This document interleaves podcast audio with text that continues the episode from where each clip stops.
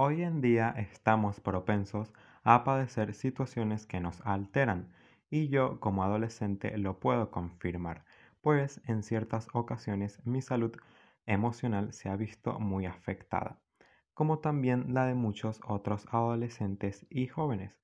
Así que este podcast se tratará sobre salud mental, LGBT, amor propio, superación personal y temas de debate como las etiquetas y estereotipos, impopular opinions, el lado tóxico de las redes sociales, entre otras cosas.